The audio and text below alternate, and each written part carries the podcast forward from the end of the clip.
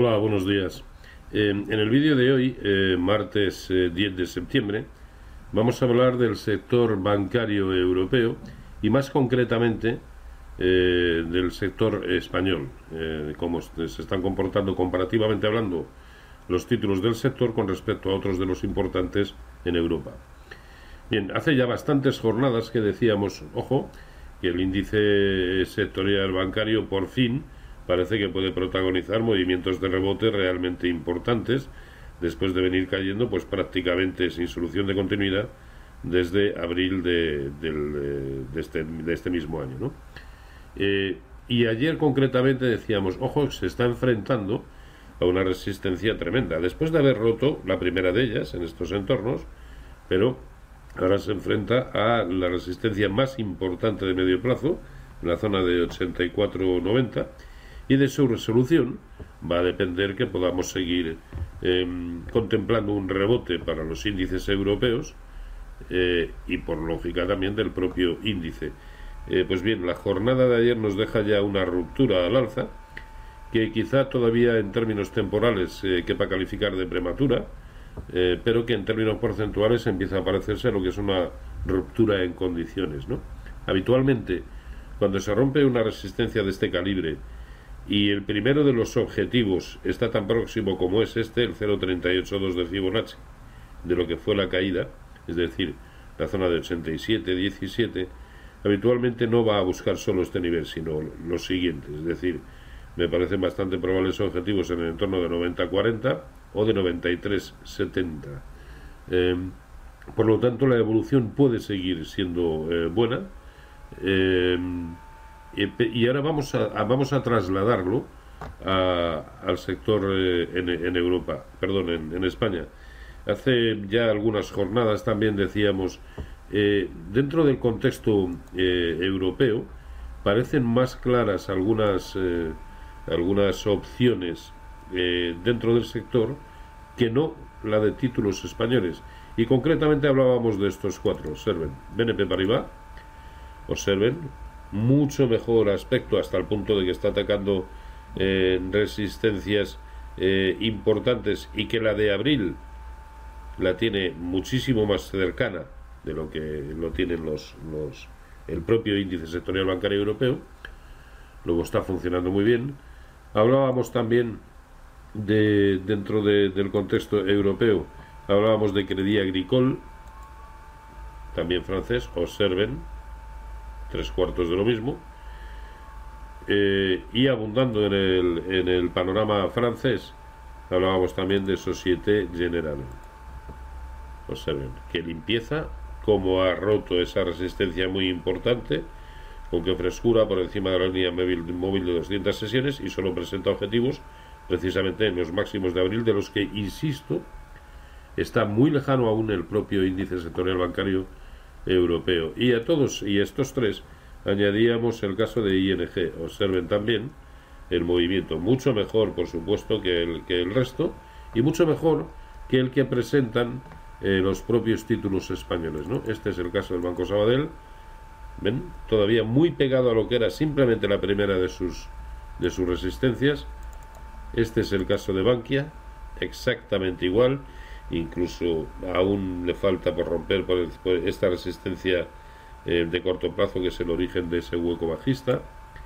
Eh, el caso de Bank Inter, ahí lo tienen, que parece tener el camino más limpio, más despejado que el resto. El caso de BBVA, que también acaba de romper esa resistencia y parece en búsqueda precisamente de ese, de ese pequeño hueco el caso de CaixaBank, ahí lo tienen, es decir, que el aspecto de corto plazo eh, eh, es bueno, es bueno, pero eh, comparado con, con, los que hemos mencionado, y este es el caso de Santander, observen que ni siquiera la primera de sus resistencias aún no la ha vencido. Ahora bien, hoy precisamente se va a conocer el, el dictamen de, del abogado general del Tribunal de Justicia de la Unión Europea, de nombre, ahora mismo no lo recuerdo, eh, que va a emitir eh, su eh, opinión con respecto al caso IRPH. IRPH es el acrónimo de índice de referencia para préstamos hipotecarios. Este es un, un índice que, digamos, elaboró el Banco de España debido al aumento progresivo que estaban teniendo entre 2006 y 2009, estaba teniendo el índice de referencia hasta ese momento para todas las para todos los préstamos hipotecarios que era, no y sigue siendo, sin duda, el Euribor, ¿verdad?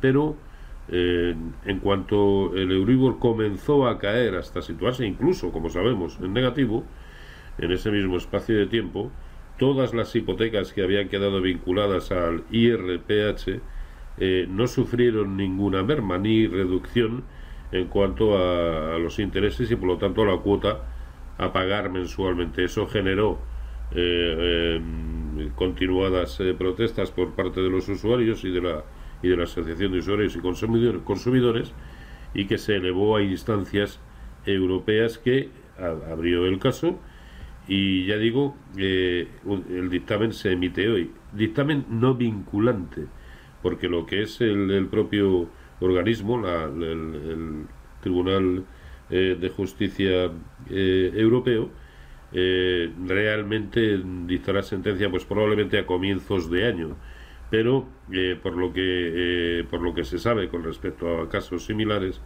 eh, las sentencias siempre han ido muy en línea con los dictámenes previos que los abogados generales habían elaborado como es el caso del que se presenta hoy en la en Europa ¿no? entonces aquí están en juego muchas cosas estamos hablando de, de, un montante incluso en el peor de los casos y sobre todo si admite eh, pagos con retroactividad, estaríamos hablando del orden de 60.000 millones de euros. Claro, es lo suficientemente importante como para, como para que la banca española esté un poquito con la espada de Damocles eh, sobre la cabeza, ¿no? Eh, así que la jornada de hoy, bueno, pues puede, puede resultar curiosa en ese sentido. Los más afectados serían aquellos que lógicamente más hipotecas de este tipo concedieron, que fueron CaixaBank y Santander eh, seguidos por el BBVA, Sabadell, Bankia. El único de toda la banca española que no concedió préstamos de este tipo, porque no es su actividad, es Bankinter.